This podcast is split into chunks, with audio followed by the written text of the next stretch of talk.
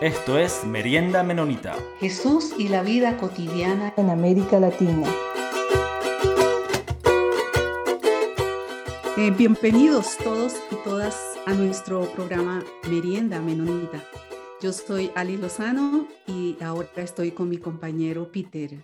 Hola Peter, ¿cómo estás? Hola, hola Alex, ¿cómo va? Aquí estamos de nuevo, como mayormente estamos en un, lindo, día en, en, Quito, Ecuador. Ok, qué bueno. Ojalá en Colombia también hoy estamos con un lindo día. Pero hoy en este lindo día eh, vamos a continuar con la serie de entrevistas que estamos teniendo sobre realidades sociopolíticas de distintos países de América del Sur. Así que hoy nos acompaña Jenny Neme de Colombia. Bienvenida, Jenny. Hola, un saludo, Alex, Peter. Eh, muchísimas gracias por la invitación. Ok, Jenny, pues nos gustaría que nos ampliaras o nos compartieras un, un poquito más de ti, em, tu trabajo, dónde vives actualmente, en Bogotá o en otra parte del mundo, de dónde eres, a qué te dedicas, cuáles son como tus pasiones en, esta, en este momento de la vida en relación con tu compromiso sociopolítico y también eclesial. Entonces nos gustaría oírte sobre, sobre eso.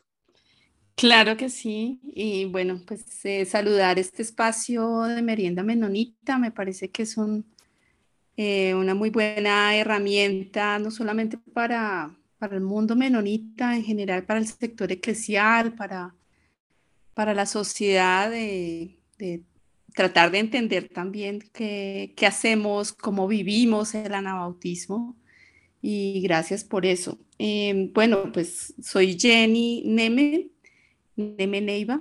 Eh, soy colombiana, bogotana, 50 eh, años. Em, de esos 50 años 30 he tenido la oportunidad de estar em, siendo parte de la iglesia menonita, pues tengo una ascendencia católica, mi familia es, es católica, pero siendo muy joven conocí, conocí la iglesia menonita en, en Colombia y me llamó muchísimo la atención su, su vocación por la paz, por la defensa de la vida, por la defensa de los derechos de las personas. Eh, así que, pues bueno, me, animó, me, conquistó y decidí ser parte de la iglesia menonita eh, y también pues desarrollar allí mi, mi vocación eclesial, mi espiritualidad desde esta perspectiva y creo que todos estos 30 años he estado muy vinculada con, la iglesia em, y también desarrollando esa vocación especialmente por la paz, que creo que, aunque viene en mí, la iglesia me ha ayudado muchísimo a desarrollar esa vocación. Yo tengo formación en trabajo social y, y, una maestría en estudios políticos. Y pues tuve la oportunidad de servir con, con una de las instituciones de la iglesia por mucho tiempo, por casi 23 años en Justa Paz, eh, siendo, pues arrancando muy, muy joven también, eh, bajo la, el liderazgo de Ricardo Esquivia y de otras personas de la iglesia menonita, eh, pero los últimos 11 años estuve sirviendo como directora de, Justa Paz. Entonces, para mí esa fue como una, un momento muy importante de la vida, igual es una porción importante de la vida, ¿no? Em, pero, pero desde ahí creo que con mucha, puedo decirlo, con mucha libertad también, pude desarrollar esa vocación y, y pensar, pensar desde adentro la iglesia cómo puede desarrollar una vocación por la paz en un contexto tan, tan difícil, en un contexto tan violento, de intensidad de conflicto armado, de restricción de derechos, eh, de tanta también dificultad para el ejercicio del liderazgo de las mujeres en nuestros sectores eclesiales, pero en general digo en la sociedad. Y, creo que, eh, que la, la, iglesia fue, fue un canal a través de Justa Paz para, para poder eh, desarrollar muchas habilidades, pero también para poder desarrollar, llevar a cabo agendas muy específicas. Entonces tengo, tengo siempre mi corazón, mi apuesta, mi apuesta desde ahí. Y bueno, pues ya no estoy tan vinculada en, lo, en términos laborales con la iglesia desde hace cuatro años. Eh, trato, soy miembro de la iglesia, pero eh, trato, trato de todas maneras de, de, servir, de aconsejar, de participar en estos temas de paz, pues porque es una agenda de largo plazo. Y ya en otros escenarios, pues eh, yo actualmente eh, trabajo para una red de colombo-francesa. es una red de 23 organizaciones de sociedad civil colombianas y francesas y desarrollamos una agenda de construcción de paz aquí en, el país. Eh, buena parte en Colombia, una parte más pequeña en Francia. Eh, y entonces buena parte de mi tiempo está dedicado a eso y por otro lado pues también con un grupo de de amigos con quienes me he encontrado en el camino, creamos una fundación que se llama Hilando la Rueca. Y pues fue este año que le dimos vida a esta fundación para eh, también seguir impulsando procesos de construcción de paz, pero particularmente procesos de justicia restaurativa, que creo que siempre es un desafío y en nuestro país eh, eh, hay, hay una cierta apertura al tema, así que se necesita mucho trabajo alrededor de la justicia restaurativa y estamos eh, desarrollándonos como fundación al servicio de esto. Entonces, bueno, esa es parte de como de mi recorrido, de mi caminar. Em, y como, como imaginarán, buena parte de mi vida está al servicio de esto. Muchas gracias, uh, Jenny, por, por compartir y, uh, y, poder darnos este, un poco de eh, una idea de, de, de dónde viene su, su, su, caminar. Y entonces, para, para seguir un poco justo en, en este caminar, queríamos ver si, si nos podría, para, para poder ayudar a, a situarnos, en, en, esta conversación y también en las conversaciones que, que vendrán en, en, esta serie de entrevistas que estamos haciendo. Si nos podrías dar como un tipo de breve, que eso, ese, eso será el, el, reto, breve como pantallazo o resumen de dónde se encuentra Colombia en este momento, en, en esta coyuntura política, social que, sí, que está, en, mi caso, que está viviendo estos, estos vecinos colombianos y, colombianas. Claro que sí. Eh, bueno, mira, yo creo que es importante dar unos elementos eh, de, contexto, eh, digamos, que le, anteceden a la realidad política actual. Una es que venimos de un proceso, de, un, de, toda una movilización alrededor de un proceso de paz entre el año 2010 y, y, básicamente 2018, eh, donde tuvimos dos gobiernos que estuvieron completamente enfocados a eso. Eh, así que hubo una gran movilización después también de tener una larga historia de, de violencias, de, eh, sobre todo de restricción de derechos, de muchas violaciones de derechos humanos, así que para nosotros en Colombia esa, esa, esa porción del, del tiempo fue muy importante entre el 2010 y 2018 lograr concretar un, proceso de paz que arroja un acuerdo final de paz con la guerrilla quizás más antigua de Colombia y de América Latina, eh, y eh, tener algo claro sobre cómo conducir hacia la construcción de paz y la reconciliación. Eh, en 2018, cuando cambiamos de gobierno, mucho de lo logrado anteriormente se frustró, porque llegó un gobierno además de derecha que no reconocía estos acuerdos de paz, que no reconoció esta visión de paz eh, y que trató de imponer una lógica además muy militarista de restricción de derechos y también en sus propios términos hablaba de una paz con legalidad que era la aplicación a rajatabla pues de la, de la ley sin importar la protección de los derechos de la gente y lo que tuvimos fueron cuatro años de eh, casi de involución de todo lo que habíamos logrado. Fue un retroceso. Así que eh, eh, venía, veníamos desde la sociedad civil con muchas denuncias sobre el aumento de violaciones de derechos humanos, de asesinatos, de masacres. Además, se complejiza con la vivencia de la pandemia y de todas las medidas de confinamiento que tuvimos, que aumentaron la restricción de derechos, que aumentaron las violencias, inclusive las violencias intrafamiliares, y que aumentaron la pobreza. Así que la situación se estaba tornando bastante caótica y la gente está clamando es un cambio. Entonces, en este año tuvimos un periodo electoral donde se eligió, además de, se renovó el Congreso de la República, además tuvimos el proceso de elección de presidente y, eh, y llega al poder entonces por primera vez una coalición de centro izquierda, ¿sí?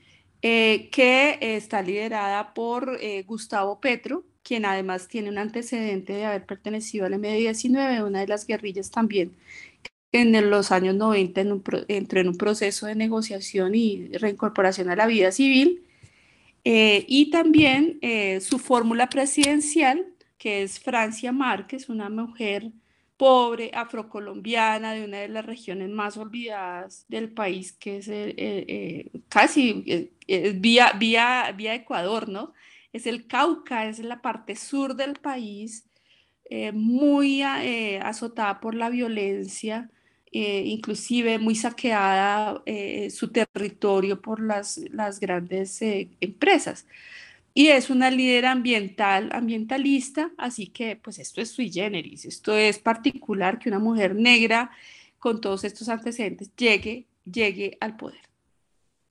Eh, y creo que ahí hubo muchas cosas llamativas, ¿no? Y es eh, eh, que esta fórmula presidencial y vicepresidencial, pues contó con el apoyo ciudadano. Fue muy sorprendente ver municipios allá mismo en el Cauca, como Timbiquí, absolutamente olvidados por el Estado, con unos altos índices de violencia, pero el 98% de los votantes votó por el pacto histórico, o sea, por el partido del actual gobierno. Y eso ya es un indicador. Y muchos, de la, muchos municipios, cuando uno hace el balance electoral, ve que eh, votaron por esta fórmula presidencial. ¿Y por qué votaron por esta fórmula presidencial? Porque ha planteado básicamente un cambio, volver a una visión de paz que, digamos, se retoma de lo que dejó el gobierno Santos entre 2010 y 2018, eh, pero también lo hace mucho más amplio, porque reconoce la violencia de los territorios y eh, está planteando procesos de diálogo de cara a la construcción de acuerdos con las guerrillas que actualmente existen, con algunas de las disidencias que quedaron, pero también de llegar a eh, rutas de acogimiento a la justicia eh, de grupos criminales, grupos ligados al narcotráfico y demás. Dentro de esa visión de paz total, pues también eh, se llama así, paz total es el planteamiento del gobierno, que aunque algunos no estaban muy de acuerdo con la expresión paz total porque parece totalizante, absolutista, lo que ellos dicen más bien es que quiere hacerlo es abarcante, eh, pues termina siendo eh, un, un desafío porque debe integrar otro tipo de elementos, la implementación del acuerdo final de paz con FARC, que había quedado congelado en estos últimos cuatro años, pero también hay otros temas que el gobierno está incorporando. Por ejemplo, eh, una lucha radical contra las drogas y está elevando la discusión no solamente a nivel Colombia, sino a nivel regional y a nivel global. De hecho, el presidente Petro ya llevó este mensaje a la Asamblea General de Naciones Unidas, exhortando a una obligación moral, además de tratar este tema en asocio con todas las conflictividades que hay en nuestros países. Y también la defensa de la protección del medio ambiente, que son temas ligados y que hacen que no haya una paz en nuestros territorios. Entonces, eh, también el otro concepto es el tema de, la, de, pasar de esta visión de seguridad en perspectiva militar a seguridad humana, que también es un viraje importante. Eso significa hacer un abordaje de la justicia social, de cómo garantizar los derechos fundamentales a la población, educación, salud, alimentación, acceso al trabajo, al ingreso, etc. Entonces, esos elementos hacen que la gente vote por, este, por esta fórmula, por este cambio visto desde ahí y pues llevamos eh, un poco más de dos meses de iniciado este gobierno con unos resultados importantes eh, que pues dan mucha esperanza. Por supuesto también hay muchas críticas, muchos escepticismos, pero sigue habiendo mucha esperanza en la gente que eh, yo creo que es interesante mirarlo desde ahí también como sector eclesial, como, como iglesias, bueno, ¿cómo nos vemos en eso? Y en esa reflexión yo creo que muchos estamos, eh, y también con el desafío de ser concretos, ¿cómo vemos esto? Porque este gobierno está caminando muy rápido, muy, muy rápido en, la, en el desarrollo de sus agendas.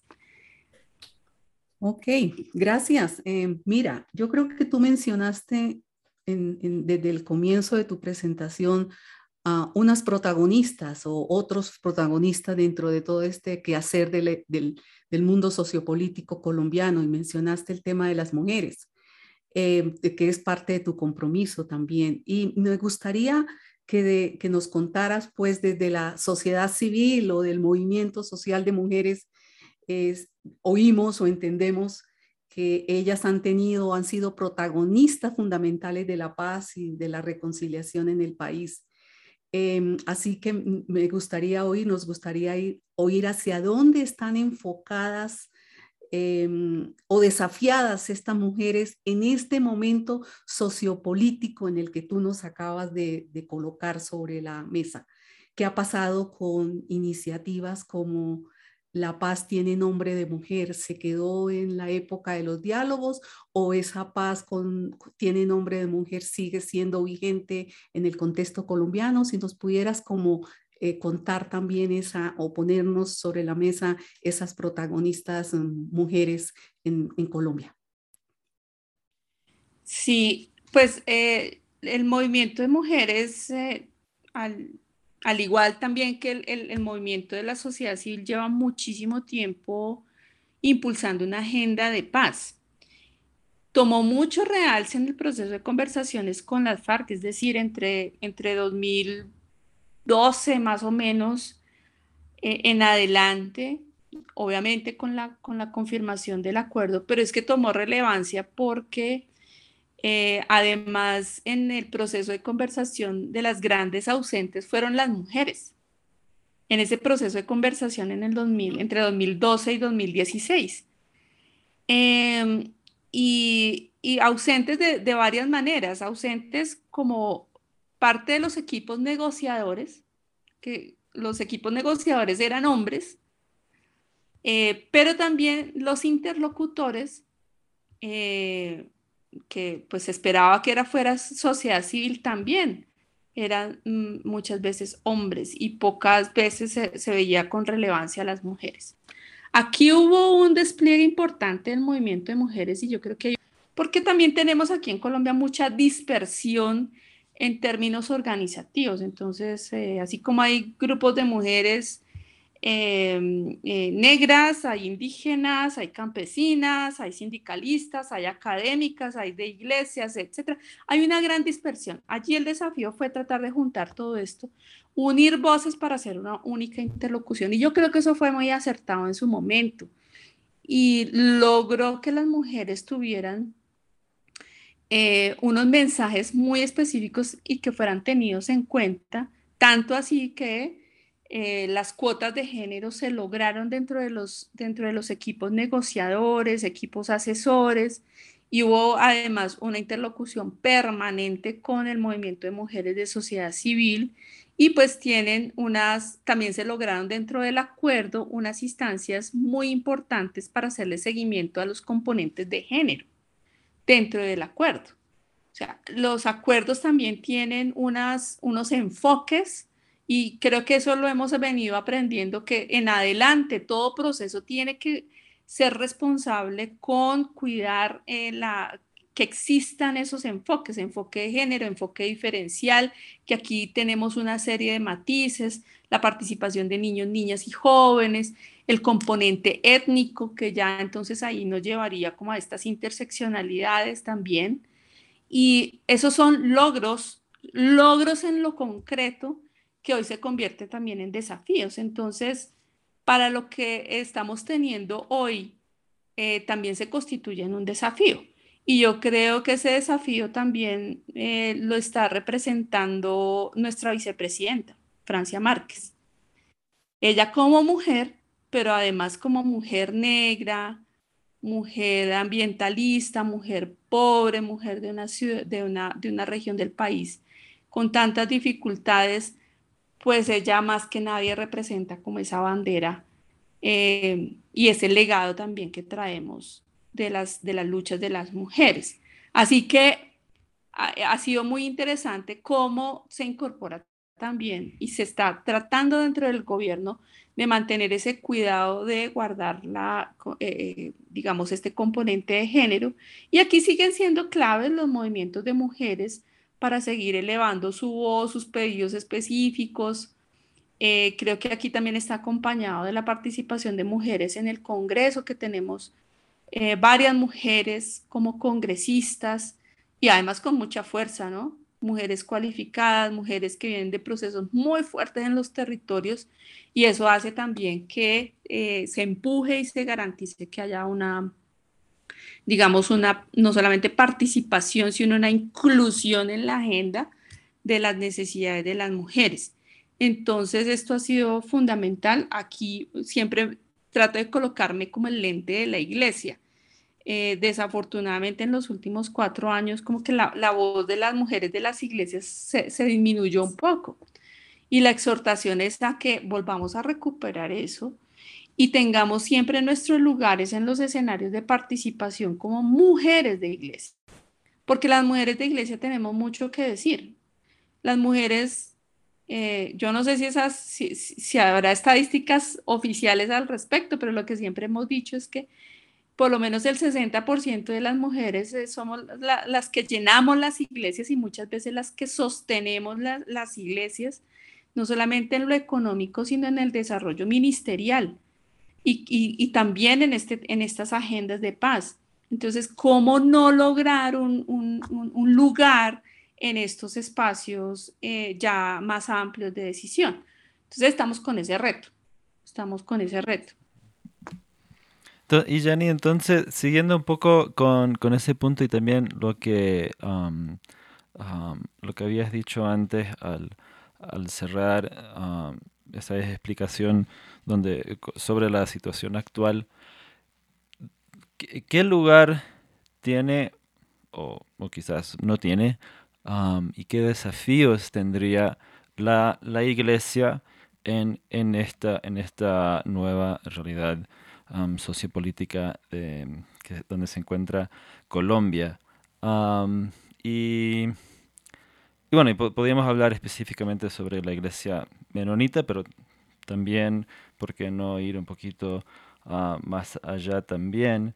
¿Qué, espacios podría tomar o dónde podría situarse la, iglesia hoy en día?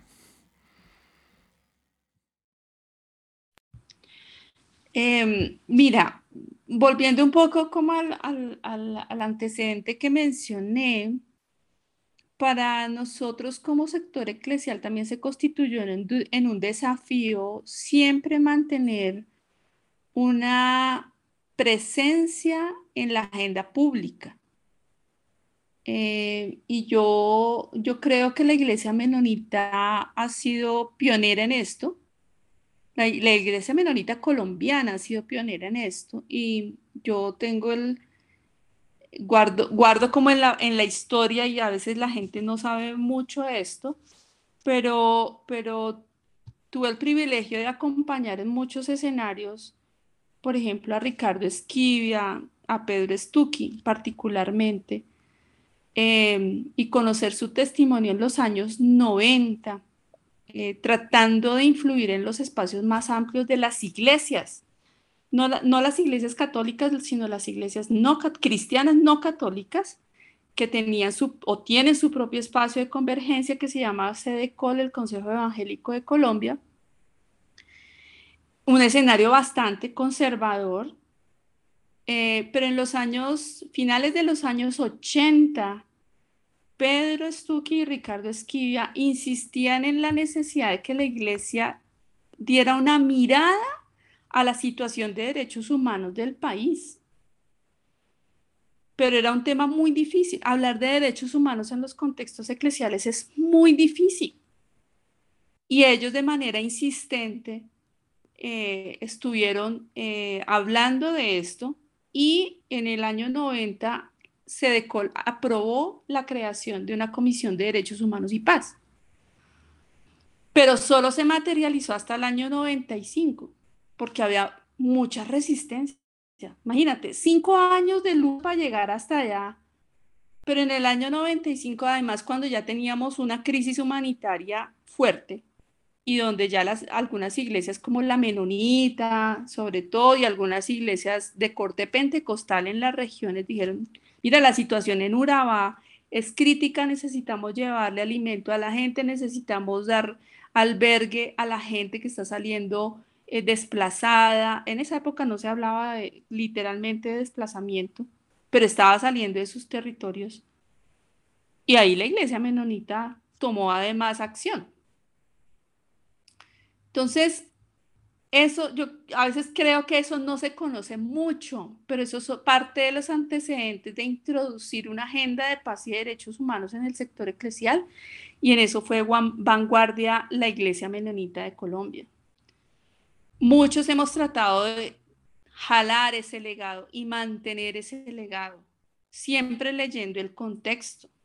Entonces, en la época de las conversaciones con la FARC, también hicimos lo propio de movilizar al sector eclesial para que tuviéramos una voz y así lo logramos. Varios eh, jalamos a varias iglesias, inclusive a iglesias pentecostales grandes como Asambleas de Dios, las, alcanzamos a jalar para llevar propuestas concretas a la mesa de conversaciones para acompañar a víctimas, para acompañar la reincorporación de los excombatientes, para acompañar los encuentros entre víctimas y victimarios, ese tipo de cosas. Y, bueno, eh, recogiendo eso, entonces hoy también estamos diciendo, ¿para qué somos buenos en este contexto y con este nuevo planteamiento? Entonces, eh, también hay que decir que, todo este movimiento eh, por la paz y, por los derechos humanos desde las iglesias también ha tenido sus fracturas, su debilitamiento, y creo que toda esta influencia de los fundamentalismos religiosos ha permeado demasiado. Entonces, nos encontramos hoy bastante frágiles en eso y quizás seguimos siendo los mismos los que hemos venido tradicionalmente hablando de derechos humanos y para los que estamos tratando de plantear cosas. Me refiero a la iglesia menonita, a la iglesia y justa paz, a, la iglesia presbiteriana, los luteranos, los metodistas. Además somos iglesias muy de corte histórico, ¿no? Y las iglesias, iglesias en los territorios que son las que viven el rigor de la violencia. Entonces, desde ahí lo que estamos algunos diciendo es que nos interesa esta visión que ha planteado el gobierno, que queremos ponernos un poco al servicio, sin dejar de ser críticos, sin dejar de tener nuestra voz profética, que cuando tengamos que decir las cosas que se están haciendo bien hechas, las decimos, pero cuando no se están haciendo bien, también hay que decirlo. Eh, seguir y, de ahí en adelante pues seguirnos como ofreciendo sobre todo para los temas de la facilitación y, acompañamiento o ser testigos de los diálogos con los distintos grupos armados, el acompañamiento a víctimas, el alistamiento para la implementación de los acuerdos que se vayan dando y pues muy dispuestos a acompañar las agendas relacionadas con reconciliación. Entonces, en esto estamos eh, hay, una, hay ventanas de oportunidad con este gobierno y es que el mismo, e, en el, en el documento eh, propuesto por Francia Márquez y Gustavo Petro en campaña, ellos mencionaron varias cosas que, que, nos resuenan, porque fueron planteamientos nuestros como sector eclesial hace muchos años. Uno, eh, el respeto por el derecho a la libertad religiosa y de culto. Creo que eso para nosotros es fundamental y sobre todo para muchos de nosotros es fundamental en el ejercicio también de nuestras agendas de paz y derechos humanos y reconciliación. Dos, eh, volver a la implementación del acuerdo final de paz y volver a recuperar como esta visión hacia la reconciliación, que también es una, algo que hemos trabajado mucho como iglesias. Tres, algunas agendas muy, muy, muy propias de los menonitas, es em, el reconocimiento de la objeción de conciencia a la prestación del servicio militar obligatorio, que esa ha sido una lucha muy menonita desde hace más de 30 años.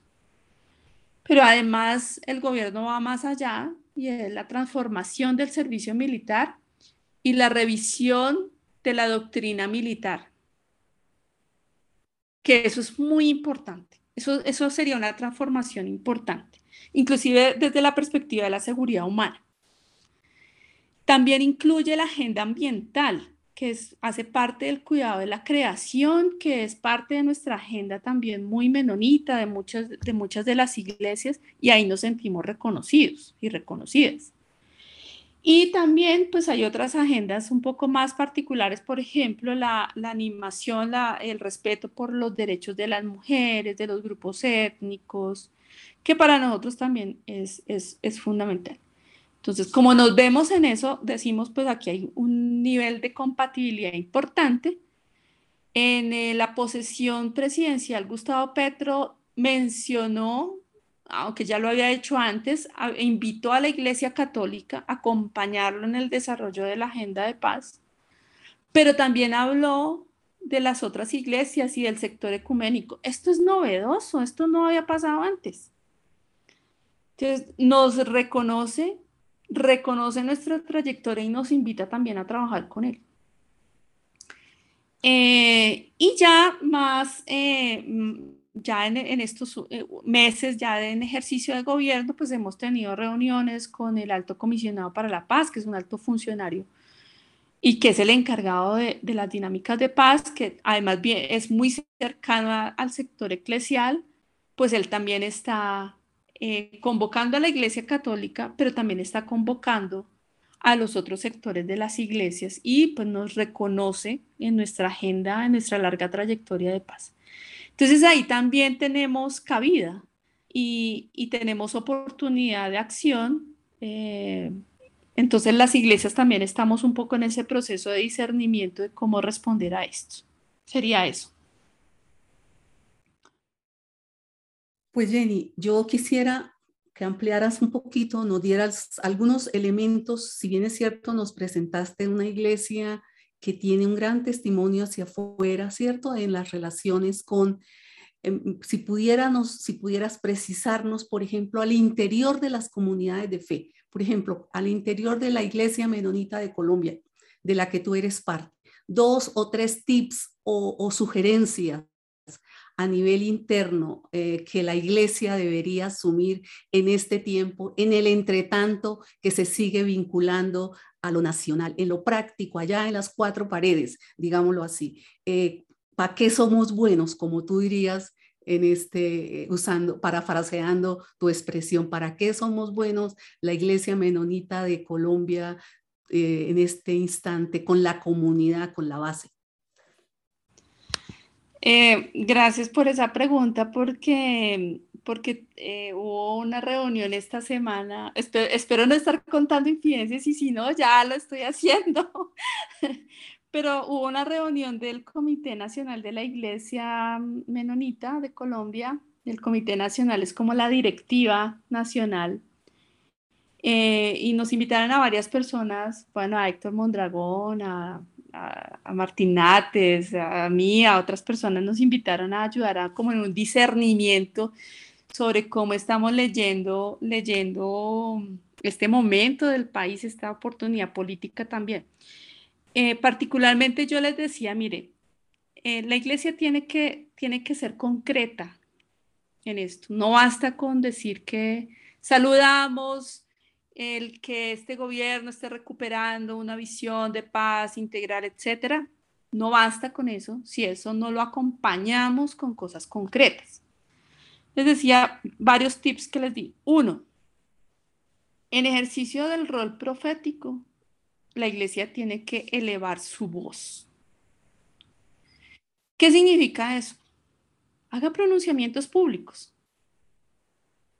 La iglesia tiene autoridad en estos temas y debe elevar su voz y debe hacerla pública. Yo sé que ese es un grave problema que tenemos muchas de las iglesias que no estamos a tono con, esta actualidad comunicacional, manejo de redes, etcétera, no. Pero debemos hacerlo porque es que la, la iglesia tiene algo que decir y desde donde está parada, desde, su visión bíblico-teológica, puede exhortar sobre cómo está desarrollándose esta visión de paz total. Entonces, esa fue mi primera, mi primera eh, recomendación. Quizás habrá que crear un grupo que esté haciendo esa lectura política, también discernimiento bíblico-teológico y coyuntural, para sacar pronunciamientos y también necesitaremos un equipo de comunicaciones para que eh, lo esté, lo esté eh, divulgando. Entonces, esa es una primera cosa.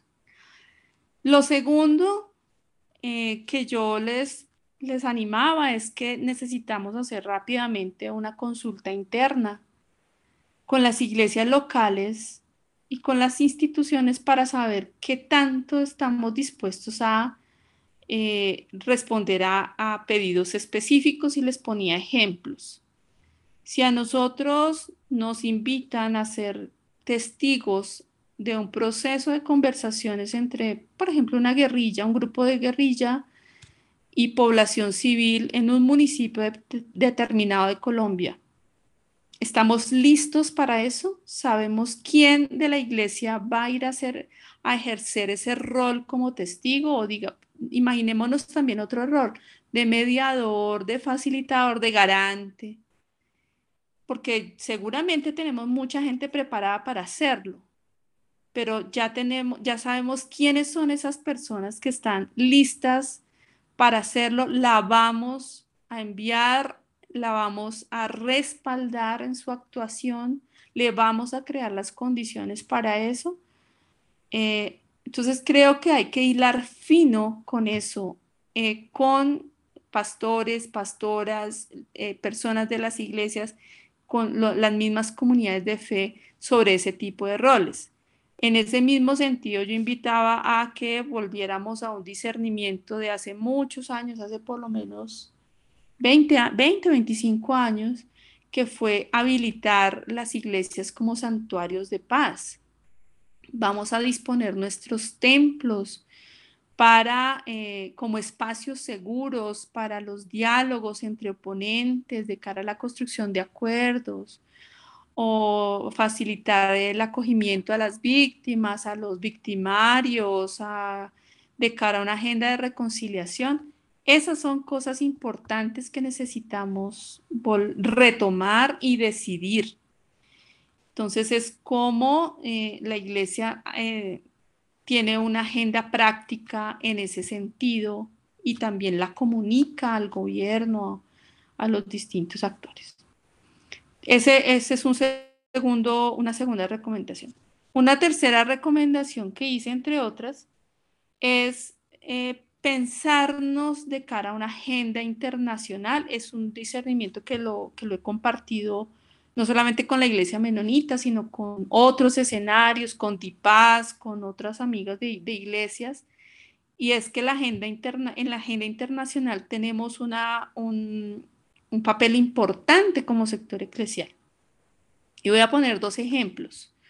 Una, eh, en esta semana uno de los líderes del ELN colocó un Twitter, un tweet diciendo Em, estamos dispuestos a que haya una delegación internacional en los territorios para que vea nuestra actuación en este proceso de cara a, los diálogos. Yo me preguntaba, ¿quién de las iglesias ha dicho yo estoy listo para organizar una delegación internacional y que venga y verifique eso? Ese es el tipo de cosas que necesitamos también hacer de manera práctica aprovechando nuestra, que somos parte de una familia mundial de fe, que, que desarrollamos y tenemos una vocación por la paz, esto es con cosas concretas como esa. Y ese es un ejemplo. El otro ejemplo es, tenemos una agenda de incidencia política en la que podemos influir. Por ejemplo, en Naciones Unidas, en Nueva York, hay un grupo de oficinas de, las distintas denominaciones, menonitas, presbiterianos, luteranos, Consejo Mundial de Iglesias, etcétera, que hacen incidencia ante Naciones Unidas, ante el Consejo de Seguridad. Eh, ¿Cómo no seguir insistiendo en la agenda de paz de Colombia, pero ligada a una agenda más global? Eh, entonces, ese es otro ejemplo. Hay ideas mucho más finas, por ejemplo, hacer grandes reuniones, tratar los temas difíciles, pero que las iglesias se echen a los hombros estas agendas justamente difíciles, ya que tienen unos recursos tan importantes en estas instancias y que tienen la posibilidad de hablarle a los gobiernos. Entonces, ese es, ese es otro ejemplo concreto. Eh, como verán, mis recomendaciones tratan, tratan de, ser cosas concretas porque de eso se trata. Y también buscan que tomemos decisiones de manera pronta porque aunque este gobierno es de cuatro años, esto se pasa rapidísimo. Y hay que concretarlo. Y hay que avanzar en eso. Entonces, es por ahí, Alex.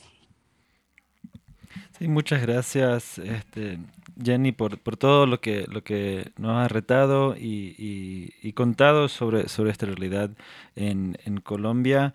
Y entonces, sí, agradecemos mucho tu, tu tiempo y, y, todo este trabajo que, que viene haciendo por, por, tantos años por, por, la, las iglesias y, por tantas comunidades de fe en, en, en Colombia.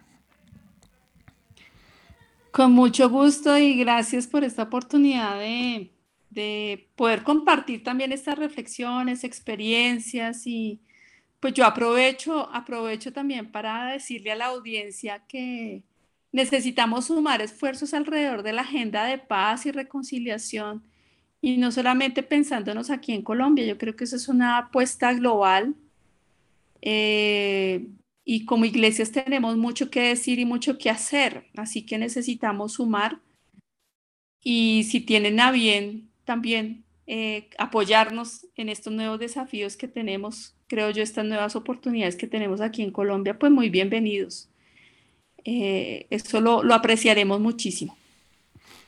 Gracias, eh, Jenny. Este, antes de cerrar, no sé si, si Alex tenía algún otro comentario. No, espero que este último llamado que Jenny nos hace a, a nivel global tenga eco. Eh, yo confío que el espíritu se puede mover de maneras, eh, dice que el espíritu atraviesa las, las fisuras de los sistemas, entonces esperamos que, que este llamado que ella nos acaba de hacer se, tenga eco en diferentes lugares y, y, no es extraño que personas puedan resultar en el camino o comunidades o organizaciones digan, aquí estamos, ¿para qué somos buenos? Eh, Jenny. Claro que sí, muchas gracias. Entonces, como siempre, agradecemos a todos nuestros oyentes y también agradecemos a la Red Menonita de Misión y a la revista Anabaptist World por hacer este espacio posible. Ah, siempre nos pueden seguir o hacer comentarios, preguntas en, nuestras redes. pueden buscar Merienda Menonita en Facebook y también en Instagram y ya pronto tenemos otra entrevista muy interesante. Muchas gracias.